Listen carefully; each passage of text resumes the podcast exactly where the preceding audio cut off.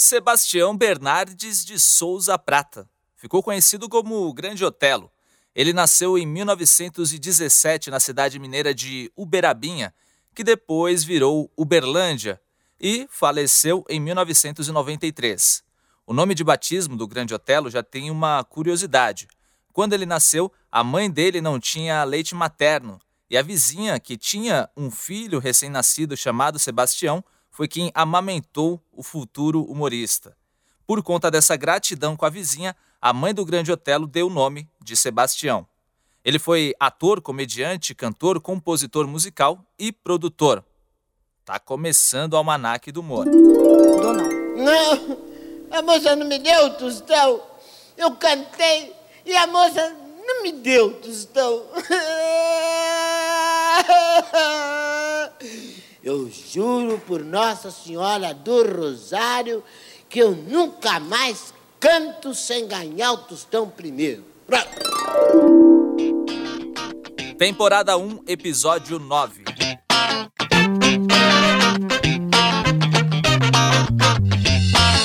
Olá, jovem, beleza? Seja bem-vindo, seja bem-vinda ao Almanac do Moro podcast que conta a história de grandes nomes da comédia. Para você que está ouvindo pela primeira vez, muito prazer, eu sou o Tom Castro, também sou comediante, radialista e sou o cara que pesquisa, escreve, grava, edita e posta cada um dos episódios que você escuta. E hoje vamos de Grande Otelo, esse homem que teve uma vida marcada pela superação desde o início e também aconteceram algumas tragédias ao longo de sua história. Para falar a real, ele passou uns perreios. O pai dele morreu esfaqueado e a mãe era alcoólatra. Depois desse momento Sônia Abrão, vamos falar de outras coisas da vida dele. Na infância, eram frequentes as fugas e o pequeno Sebastião se defendia dizendo que é errado dizer que as pessoas pequenas fogem. Elas querem algo como as pessoas grandes e vão procurar. Na escola, ele não era um bom aluno. Chegou a repetir a primeira série do ensino fundamental duas vezes e, segundo o próprio Grande Otelo, sua dificuldade em aprender era por conta da timidez diante da professora e também pelo fato de ser o único aluno negro da escola. Lembrando que essa época, mais ou menos, uh, estamos falando dos anos 20, pouco mais de 30 anos após a Lei Áurea que libertou os negros do trabalho escravo no Brasil. Então, a questão do racismo era ainda mais evidente naquela época. Foi na infância também que o pequeno Sebastião desenvolveu a habilidade de vender.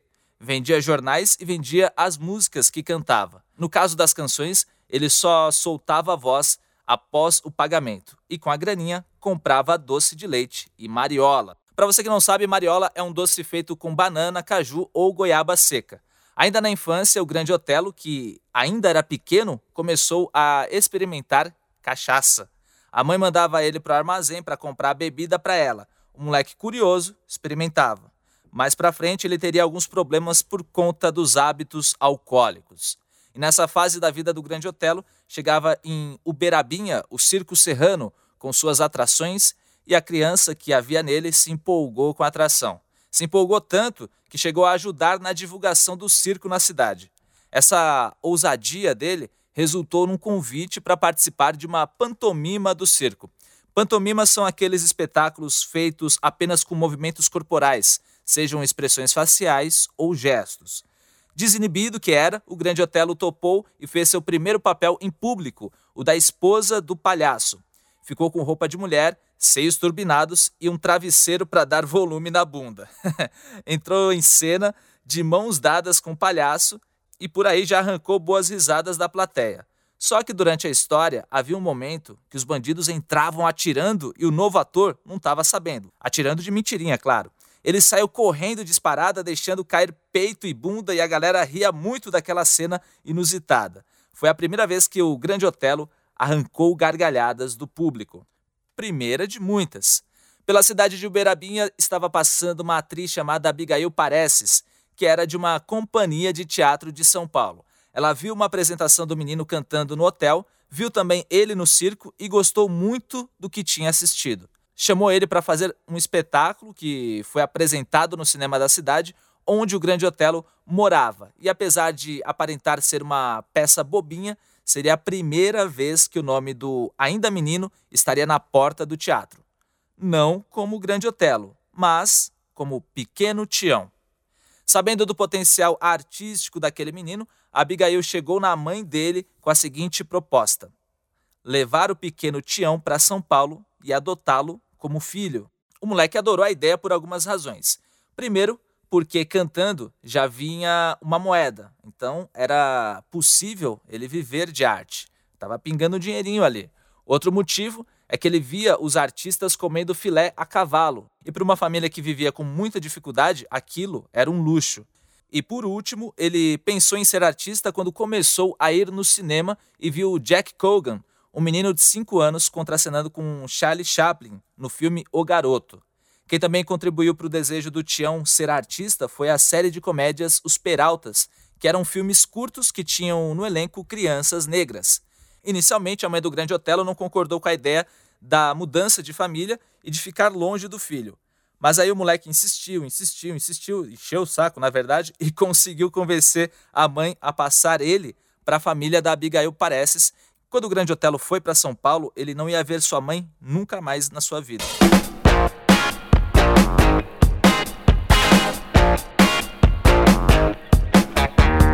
Mais ou menos no segundo semestre de 1924, o Grande Otelo, que ainda não usava esse nome artístico, chegava na cidade de São Paulo.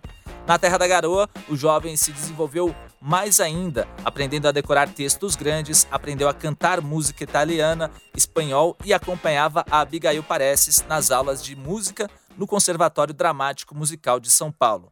E o menino Sebastião, acompanhando essas aulas, aprendeu a cantar trechos das óperas Tosca e Otelo. Mesmo nunca tendo cantado numa ópera profissionalmente, o nome Otelo nunca mais largou aquele rapazinho. E ele foi um rapazinho a vida toda, já que a altura dele na fase adulta não passou de 1,52m. A estreia dele em palcos paulistas foi na peça O Mártir do Calvário, onde ele cantava músicas, recitava versos. O menino com 8, 9 anos já fazia coisas de adulto. É claro que isso chamou a atenção de espectadores e também de donos de companhias de teatro que ficaram interessados naquele moleque. Profissionalmente, entre 1924 até 1990, o Grande Otelo atuou em 96 espetáculos. Tá bom para você? Mas voltando no início, aquele garoto cheio de ousadia na hora de atuar, cantar e recitar poemas foi visto pelo cômico Sebastião Arruda.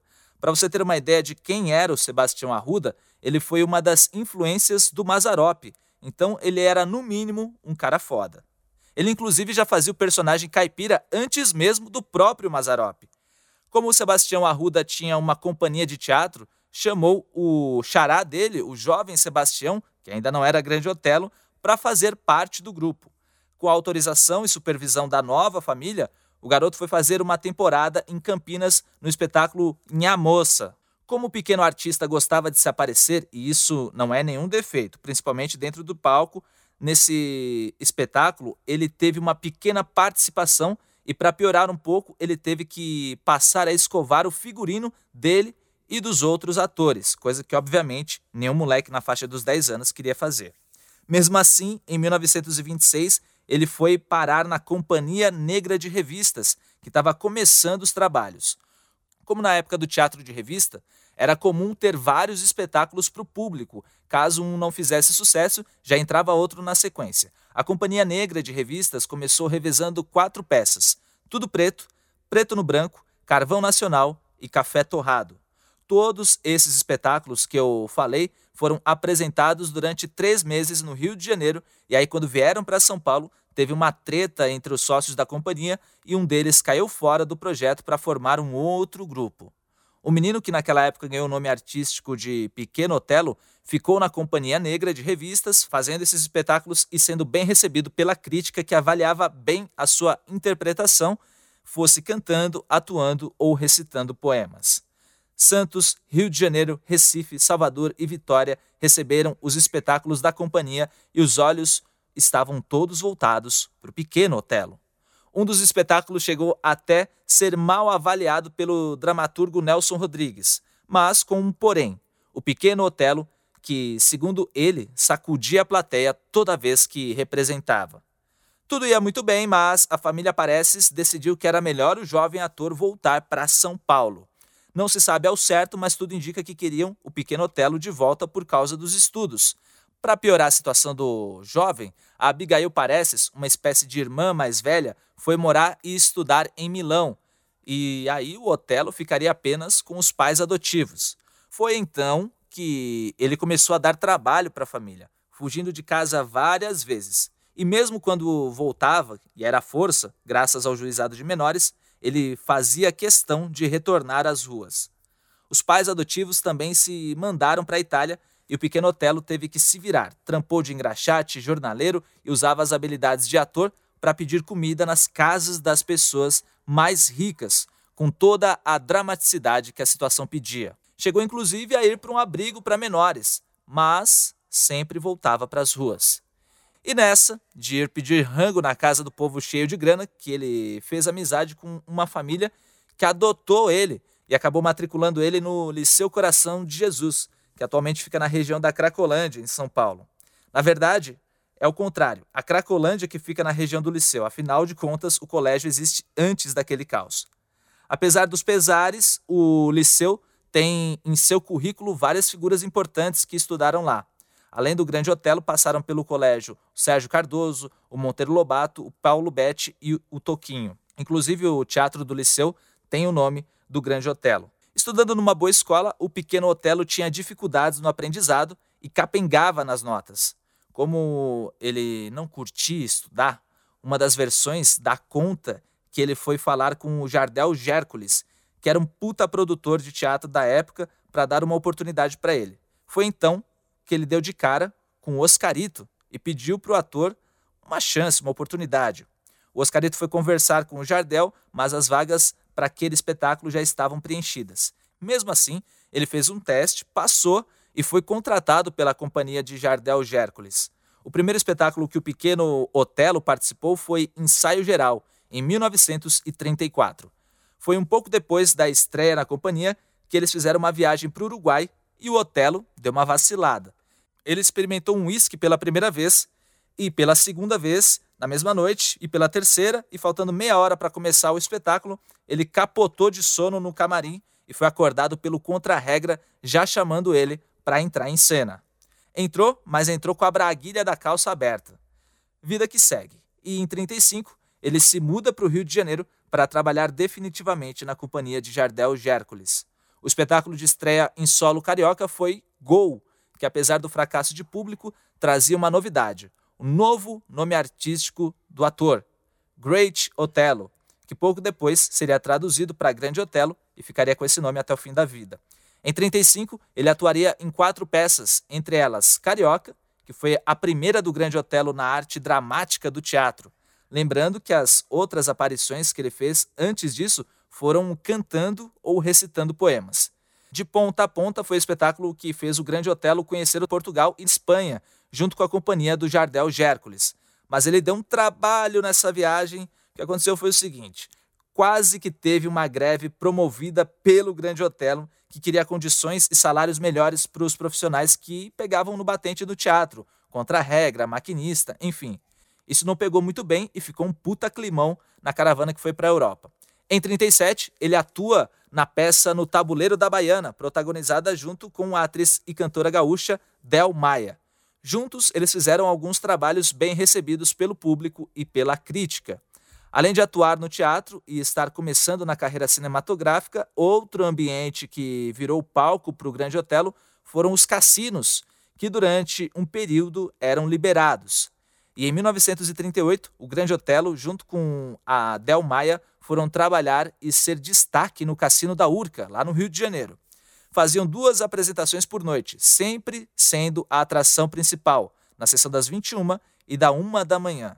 Apesar das tretas com um empresário carioca muito influente da época, o Grande Otelo começou a circular pelos cassinos da cidade maravilhosa para se apresentar e vários espetáculos tinham o ator como destaque. Inclusive, durante algum tempo, ele ficava fazendo teatro nas companhias nas quais ele fez parte e ia para os cassinos também.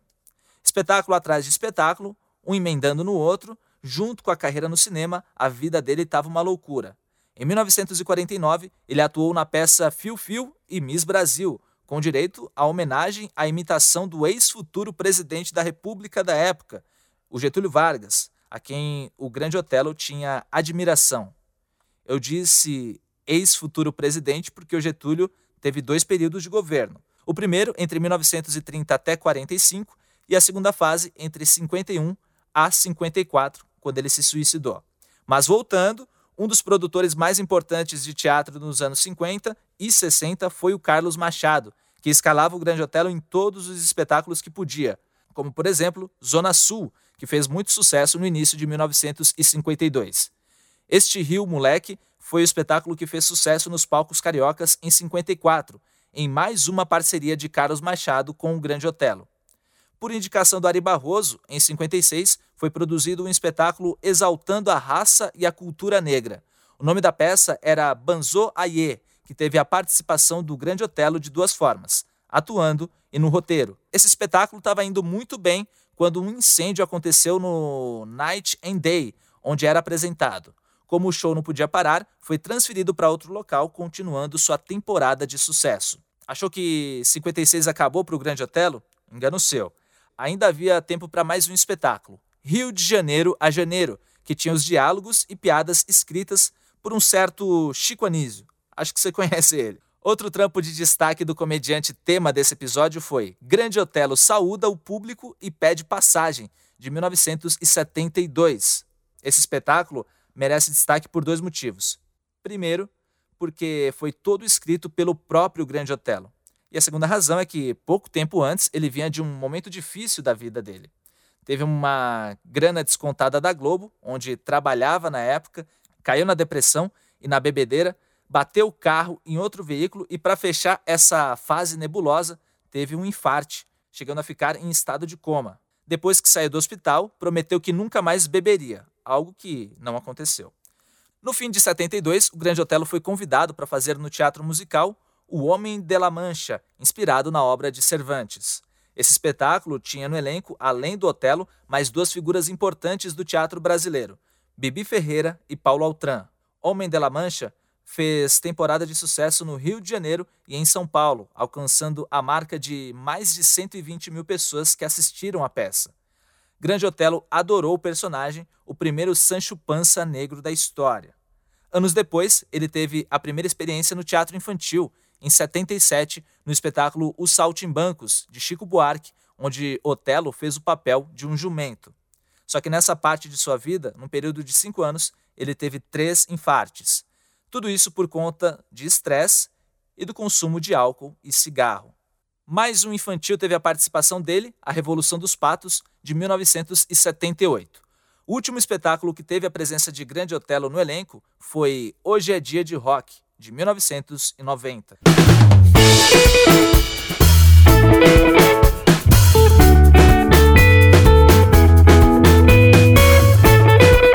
A estreia do Grande Otelo nas telonas aconteceu muito cedo, em 1935, no filme Noites Cariocas, mas foi só uma pontinha, nada de muito destaque.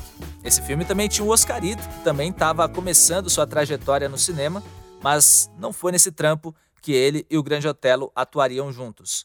Ao todo, o Grande Otelo participou de mais de 100 filmes, para ser mais exato, 118, segundo a lista divulgada no livro Grande Otelo, uma biografia, do escritor Sérgio Cabral, que não é o ex-governador do Rio de Janeiro, mas o pai dele.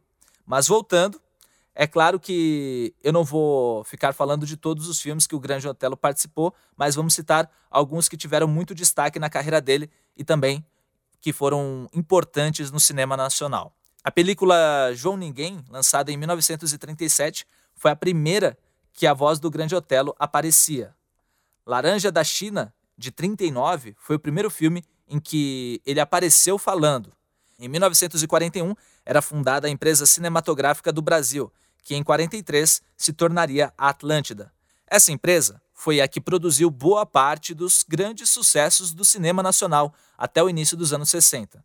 Foi na Atlântida que se popularizaram as chanchadas, que eram as comédias musicais brasileiras que teve como destaque a dupla Oscarito e Grande Otelo. Mas o primeiro sucesso da Atlântida foi um filme protagonizado pelo Grande Otelo, Moleque Tião, de 1943, que teve o roteiro inspirado numa entrevista dada pelo próprio Grande Otelo a uma revista meses antes. O roteiro não foi só inspirado nessa entrevista, mas também na vida do Grande Otelo até aquele momento. Esse foi o primeiro grande sucesso do Grande Otelo nos cinemas. Por conta de um incêndio que aconteceu na Atlântida anos mais tarde, não existe nenhuma cópia do filme Moleque Tião. Antes desse estouro na carreira dele, um fato inusitado aconteceu. Orson Welles, um dos maiores diretores de cinema de todos os tempos, desembarcou no Brasil em 1942. Ele já era conhecido mundo afora por causa do filme Cidadão Kane e veio para cá para fazer um filme. Na verdade, ele foi mandado pelo governo americano para o nosso país para fazer uma película para estreitar os laços entre os dois países, falando em bom português, fazer aquela média. O filme se chamaria It's All True, traduzindo, é tudo verdade.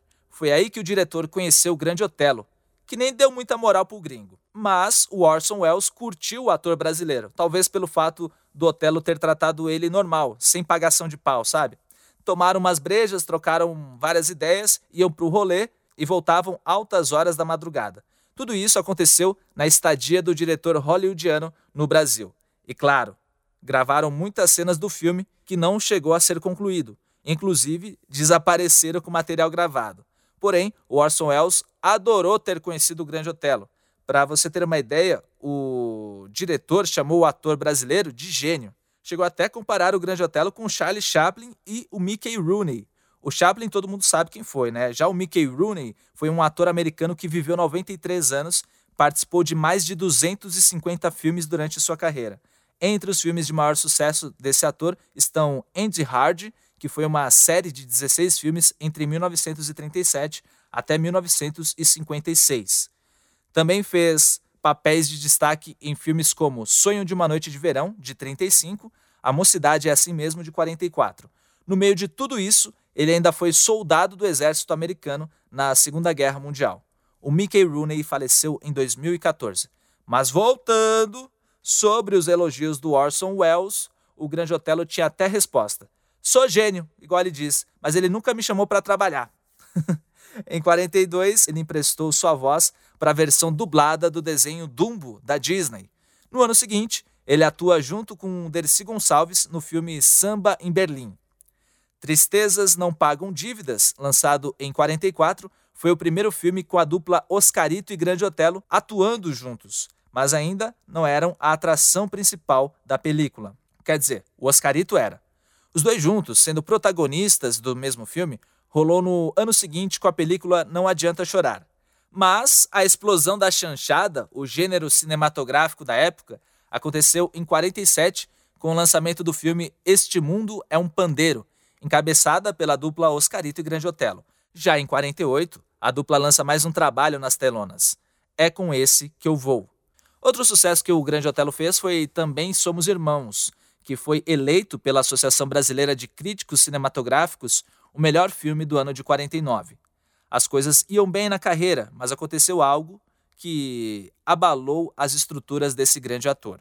Também no ano de 49, a primeira esposa do Grande Otelo estava chateada e com ciúmes da vida boêmia que o marido levava e resolveu dar um fim nessa história e fez isso da pior forma possível. Com uma arma na mão, ela matou o filho do casal, o pequeno chuvisco, que tinha seis anos, e logo na sequência se suicidou.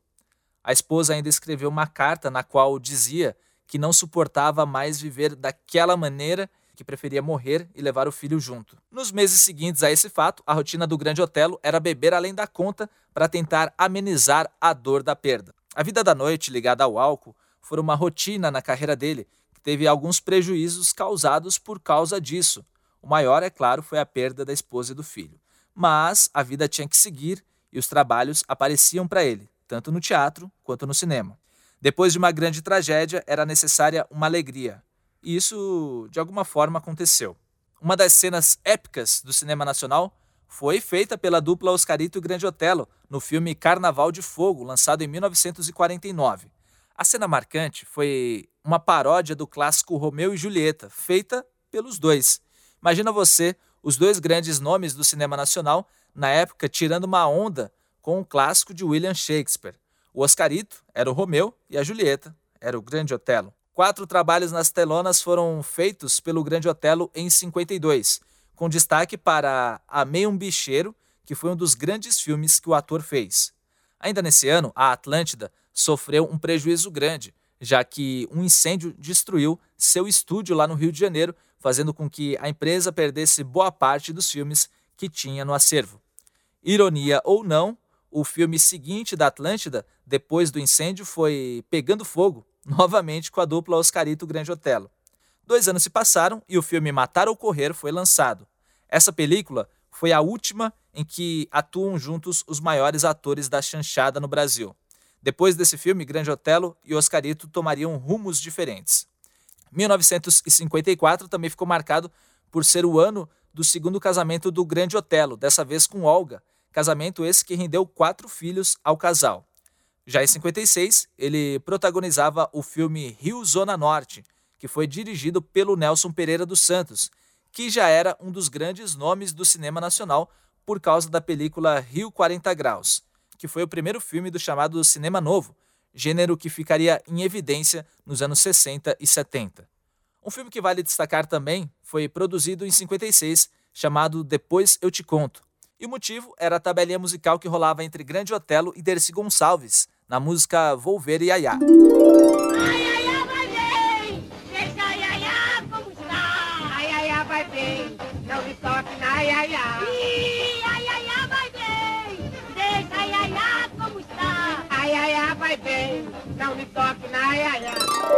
A Dercy Gonçalves foi A Baronesa Transviada, filme de 57 que também contava no elenco com o Grande Otelo.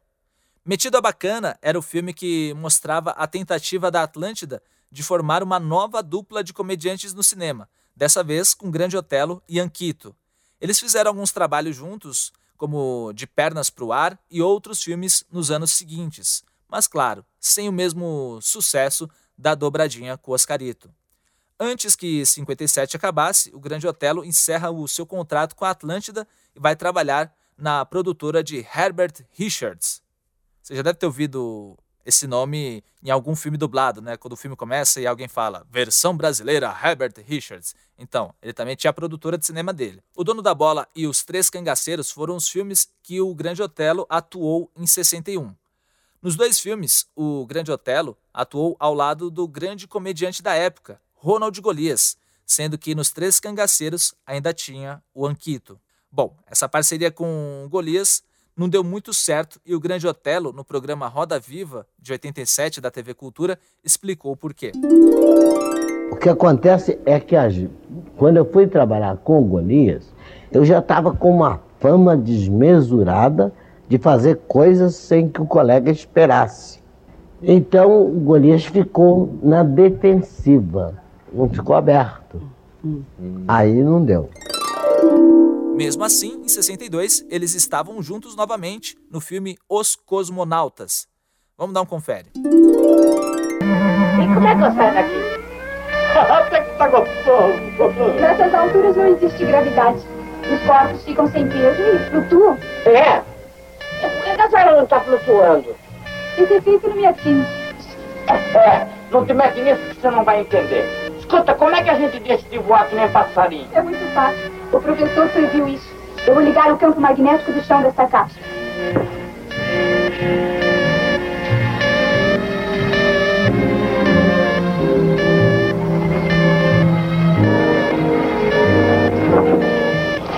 Mas olha aqui, a senhora que é tão sabida, por que, que não dá um jeito de fazer a gente voltar para terra? Eu já disse que eu não tenho vocação para urubu. Farei isso. O ano de 69 foi muito importante para o Grande Otelo no cinema. Isso porque ele atuou em cinco filmes que foram lançados naquele ano, entre eles Macunaíma. O filme foi um sucesso e a atuação dele foi bem elogiada. Macunaíma recebeu vários prêmios: melhor filme do Festival Internacional de Cinema de Mar del Plata, melhor ator para o Grande Otelo, nos prêmios Roquette Pinto e Air France, e Coruja de Ouro, que era o maior prêmio do cinema nacional da época. O que, é que você está fazendo, hein? Não vê esse menino? Isso aqui é armadilha de caçar anta que eu tô fazendo. Onde é que tem anta aqui? Sabe que eu descobri rastro fresco de anta perto ali do cupim do meio? Me dá um pedaço da corda. Pra quê? Também vou fazer armadilha pra pegar a Ana. Nem pensar. Isso aqui não é brinquedo de criança, não. Ah,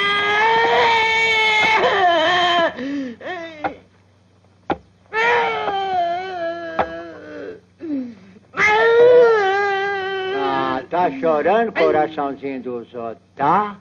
Não tô, não. Não quer falar comigo? Não. Por causa de quê? O Miguel não quer me dar corda pra pegar a Ana. Ah, quando não é brinquedo de criança, pode se enforcar.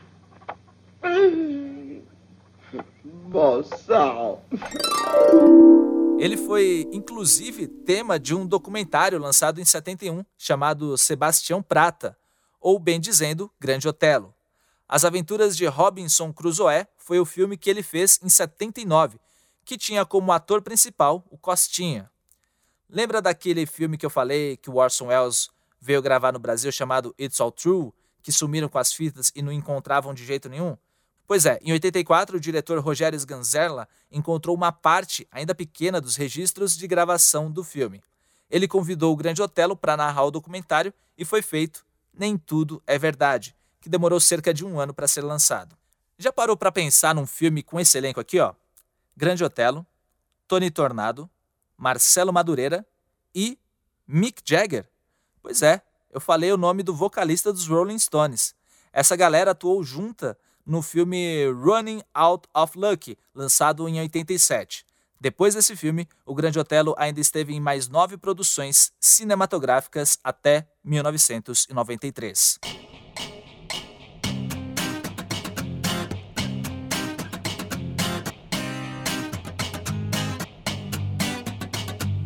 Em 1941, o Grande Otelo assinou o contrato com a rádio Mairink Veiga, onde esteve até 1942, quando foi para a Rádio Nacional. Na Rádio Nacional participou dos programas O Doutor Embaúba e O Pacífico e Caretas Sonoras. Ele ainda participou de vários programas na Rádio Transmissora, Grande Otelo e Cidadão João Ninguém, entre outras atrações. No ano de 41, na Rádio Educadora, ele atuou na revista musical 123. Ficou um tempinho em Belo Horizonte, onde trabalhou na Rádio Guarani, e quando volta para o Rio de Janeiro, é contratado pela Rádio Tupi.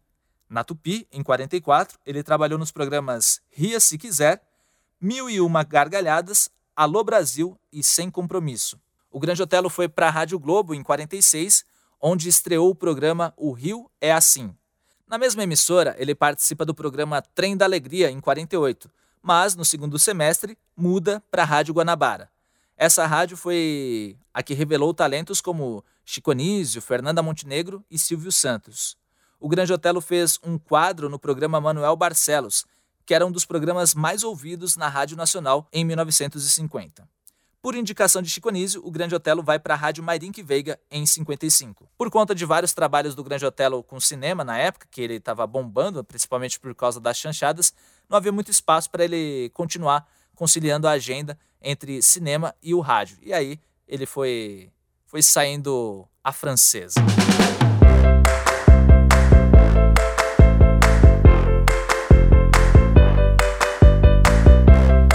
Foram muitos trabalhos que o Grande Otelo fez na televisão. Em 1956, ele participou dos programas Espetáculo Tony Lux, da TV Tupi do Rio de Janeiro, e na sequência foi para a TV Rio fazer Cássio Muniz Foles. Apresentou na TV Tupi o Ensaio Geral, primeiro programa da TV brasileira dedicado ao carnaval, mostrando a cada semana os integrantes das escolas de samba. Teatro de Comédias Piraquê foi o programa que ele participou na TV Rio em 58. Além de atuar no programa, o comediante tinha o compromisso de participar dos ensaios da atração, que aconteciam três vezes por semana. Também na TV Rio esteve no programa Vila da Nossa Amizade. Na mesma época, recebeu autorização da emissora para atuar na TV Record, na atração Senhor Ritmo. Entre 58 e 59, o Grande Otelo participou dos programas TV Verdades e Pintando o Seis, na TV Tupi, e Derby Show e Teletour, na TV Rio. Gabriela Crave Canela, seriado da TV Tupi, teve Grande Otelo em seu elenco em 1960. Em 63, ele vai para a TV Excelsior e participa dos programas Viva Vovô Deville e Tele Rio Times Square. Mas a vida boêmia do Grande Otelo atrapalhava seu trabalho na emissora. Chegou a ser cortado do programa A Grande Revista por ter faltado nos ensaios.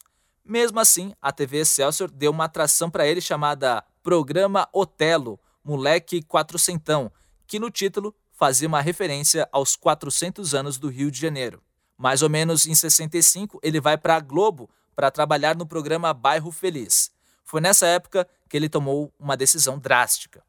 Consciente dos problemas com álcool, o próprio Grande Otelo se internou numa clínica para se desintoxicar. Não seria a última vez que ele faria isso. Segundo o próprio Otelo, o álcool atrapalhou mais a vida do que o racismo. O Grande Otelo voltou para Excelsior em 69 para participar de dois programas, Show Riso e Carnaval Espetacular. No ano seguinte, ele fez algumas participações na Família Trapo, programa de humor da Record, que tinha como protagonista o Carlos Bronco Dinossauro, interpretado pelo Ronald Golias. Ele volta para a Globo ainda em 70 para fazer o programa Alô Brasil Aquele Abraço. No canal do Plim Plim, esteve na novela Bandeira Branca, de Dias Gomes. Já em 72, ele estava na novela Uma Rosa com Amor. Além disso, nessa época, o Grande Otelo ganhou um busto na cidade natal dele, Uberlândia. Após participar da novela, ele já emendou outro trabalho na Globo, a série Shazam, Xerife e Companhia.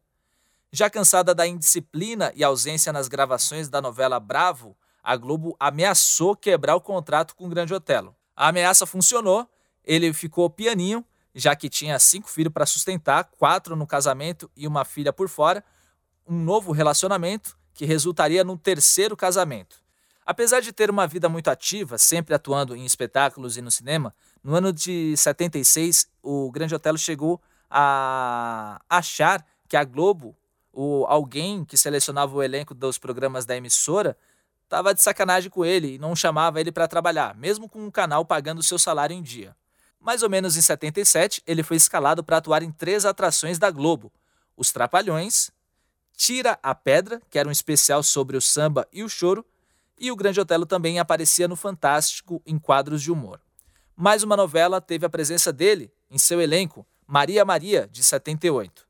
Ele esteve em 78 também na Praça da Alegria, que é basicamente o programa que deu origem à Praça é Nossa. Outra novela que contou com o Grande Otelo foi Feijão Maravilha, de 79, que fazia uma homenagem aos tempos da chanchada, da qual ele foi uma das maiores estrelas. Em 80, ele fez uma participação no Carga Pesada, aquele mesmo programa que fez sucesso com Antônio Fagundes e o Estênio Garcia. Inclusive, essa versão do fim dos anos 70 e início da década de 80 já era com os dois fazendo os clássicos personagens Pedro e Bino. A primeira versão do Carga Pesada foi para o ar entre 1979 até 1981, e a segunda versão ficou no ar de 2003 até 2007. Mas voltando, em 86, o Grande Otelo esteve na novela Sim a Moça. Depois, ele estava na série República, de 89. E em 90 ele trabalha com Chico Anísio no Chico City e na escolinha do professor Raimundo fazendo o Eustáquio. Então vamos ouvir a tabelinha dos dois na escolinha. Seu Eustáquio! Você! Aqui!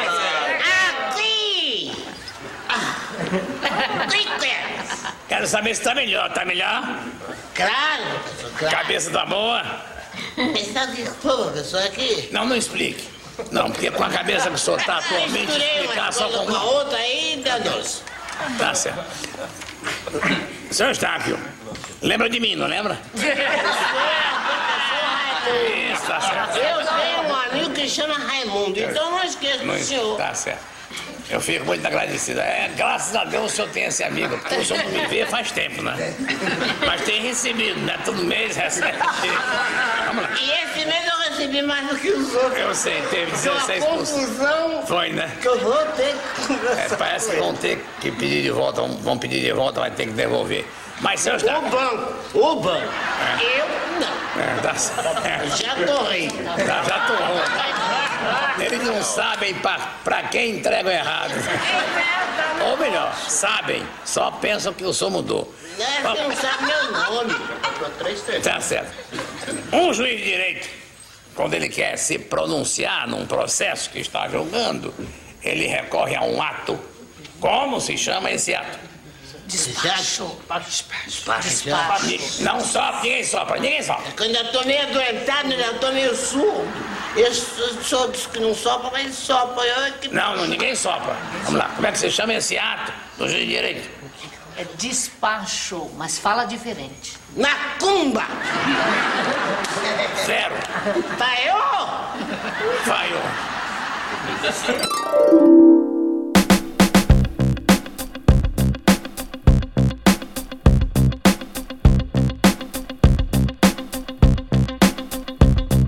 Grande Otelo foi o primeiro grande comediante negro a ganhar destaque no Brasil. Depois dele, vieram nomes como Mussum, Jorge Lafon, Hélio Della Penha, Tião Macalé, Luiz Miranda, Érico Braz, só para citar alguns. Falei com o Hélio Della Penha, integrante eterno do Caceta e Planeta, e ele deu um depoimento muito legal sobre a importância do Grande Otelo pro humor brasileiro. Ouve aí. Olha, o Grande Otelo foi um dos precursores né, da presença do negro na comédia brasileira. Antes dele, eu só tenho notícia do primeiro palhaço negro, que é o Benjamin de Oliveira. Mas na televisão, realmente, o Grande Otelo foi o grande nome. E no cinema também, né? Já na época das chanchadas lá da, da Atlântida, nos anos 40, anos 50, o Grande Otelo já já brilhava, era uma das grandes estrelas, não era um, um, um figurante, um, um, ator coadjuvante, não, ele era uma figura principal. Ele e o Oscarito faziam uma dupla sensacional do humor que carregavam milhões de pessoas para os cinemas. Naquela época, o cinema brasileiro levava milhões de pessoas, até porque o, o, o, ingresso era mais barato, os cinemas eram mais populares, eram cinemas de rua, o sujeito não precisava se arrumar, ir no shopping, comprar pipoca para assistir um filme. Bastava simplesmente comprar a, o ingresso do filme, que, aliás, tinha um preço mais, é, mais digamos, conveniente, né?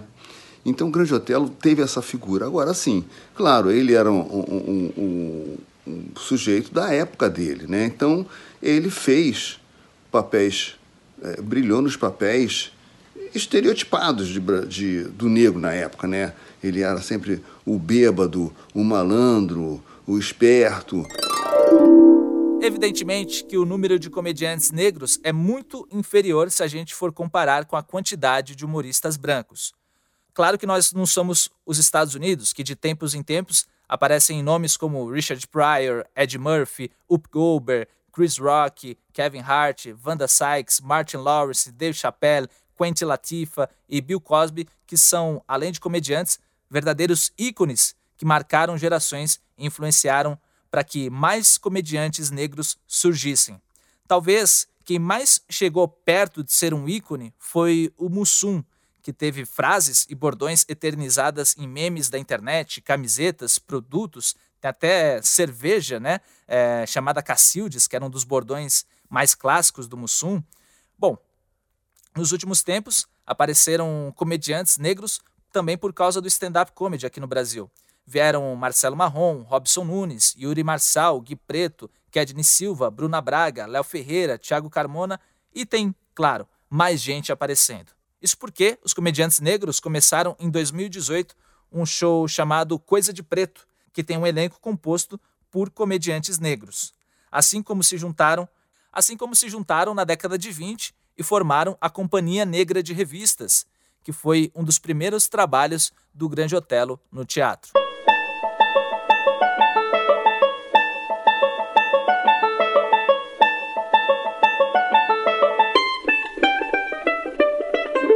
Como eu disse na primeira parte do episódio, o Grande Otelo, além das habilidades de interpretar e fazer rir, também cantava.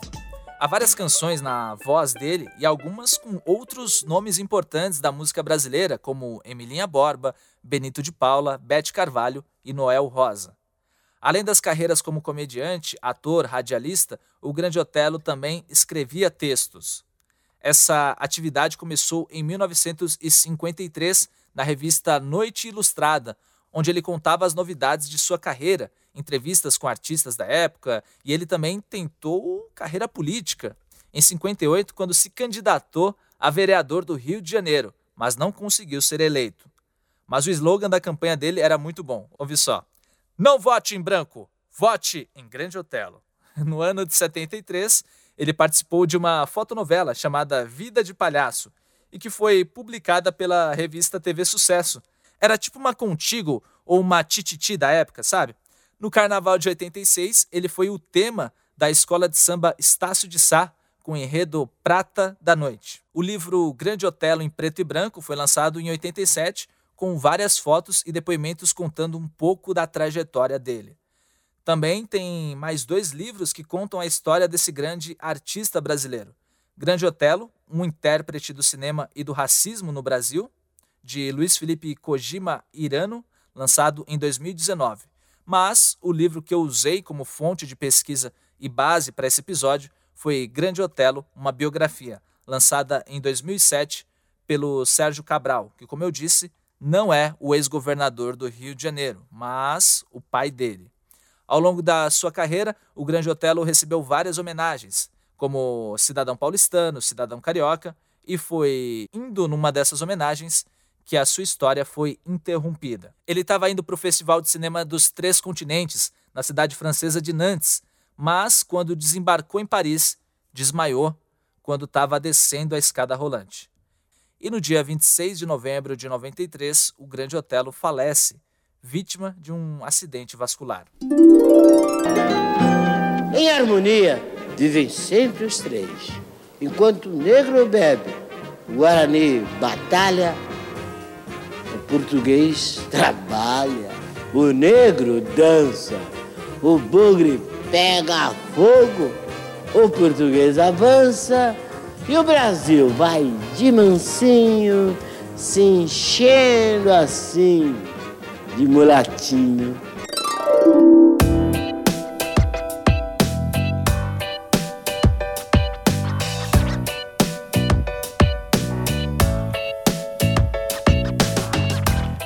Você quiser conhecer um pouco mais da trajetória desse grande ator e humorista brasileiro, tem os livros que eu já citei e tem vários filmes dele no YouTube. Entrevistas como a do Roda Viva da TV Cultura, enfim, dá para conhecer um pouco do trabalho do Grande Otelo é, pela internet também. Esse foi o Almanac do Humor dessa semana. Espero que você tenha curtido. E se curtiu, manda para alguém que gosta de comédia, para que mais pessoas possam ouvir esse material que eu estou produzindo. Quero agradecer você por ter escutado. Quero agradecer também ao Hélio Della Penha pelo depoimento que ele deu no episódio de hoje. Se você não gostou, fica quieto que muito ajuda quem não atrapalha, viu? E se tiver Instagram, é só seguir o Almanac do Humor. Vai lá, Almanac do Humor, tudo junto. Se quiser me seguir também, fica à vontade. O Tom Castro é o meu Instagram, ok? Tô indo nessa e semana que vem tem mais e eu vou contar a história de outro cara importante para a comédia nacional, Renato Aragão. Então até lá e tchau!